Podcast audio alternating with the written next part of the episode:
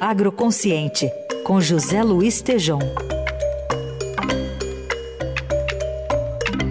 Oi, Tejom, bom dia. Oi, Heisen, Carol, ouvintes, bom dia. Bom dia. Hoje você vai falar para a gente dois grandes eventos do agro para esta semana. Quais são, Tejão?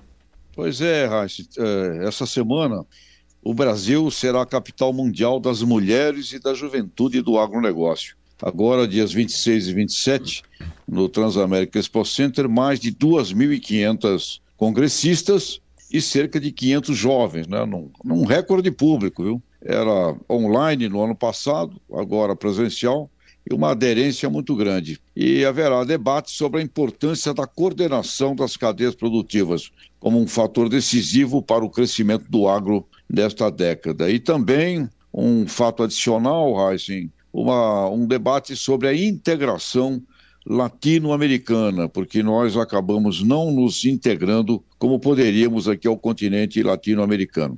Então, esse é o sétimo Congresso Nacional das Mulheres do Agro, e enquanto no Congresso, que é paralelo, ocorre ao mesmo tempo, o da juventude, o objetivo será mostrar as oportunidades do mundo para a juventude do agro do Brasil. Né?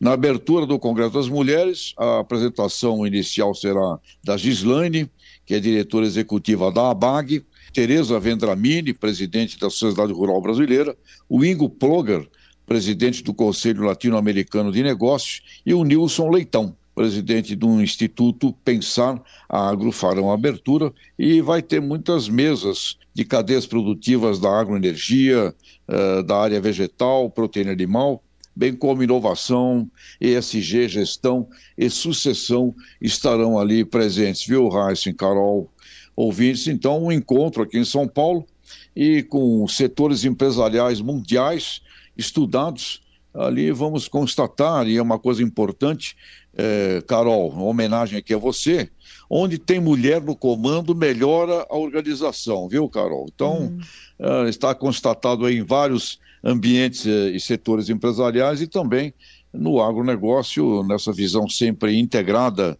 do antes, dentro e pós-porteira, que inclui não só agropecuária, isso a gente sempre aqui repete, né? Agronegócio inclui indústria, comércio, serviços e também a agropecuária, Carol. É, é um belo, um belo momento e com a juventude também, é o que vai fazer o mundo doravante. E eu queria registrar aqui, Carol Heisen, eu recebi de um, de um líder que acho que é considerado o maior líder do agribusiness do mundo.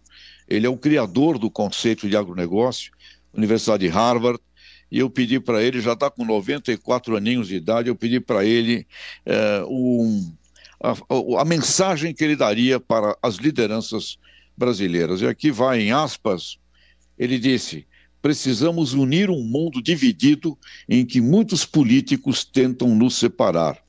O sistema alimentar significa vida e saúde e tem uma chance de mostrar ao mundo e líderes que podemos trabalhar juntos. Precisamos unir o nosso mundo como precisamos unir o sistema agroalimentar um mundo mais limpo e nossos homens e mulheres precisam trabalhar juntos numa educação multidisciplinar. Então, essa é a mensagem de Ray Goldberg e está precisando muito dela, viu, Raça e Carol? Estamos precisando demais aí da mensagem que o professor Ray Goldberg nos enviou.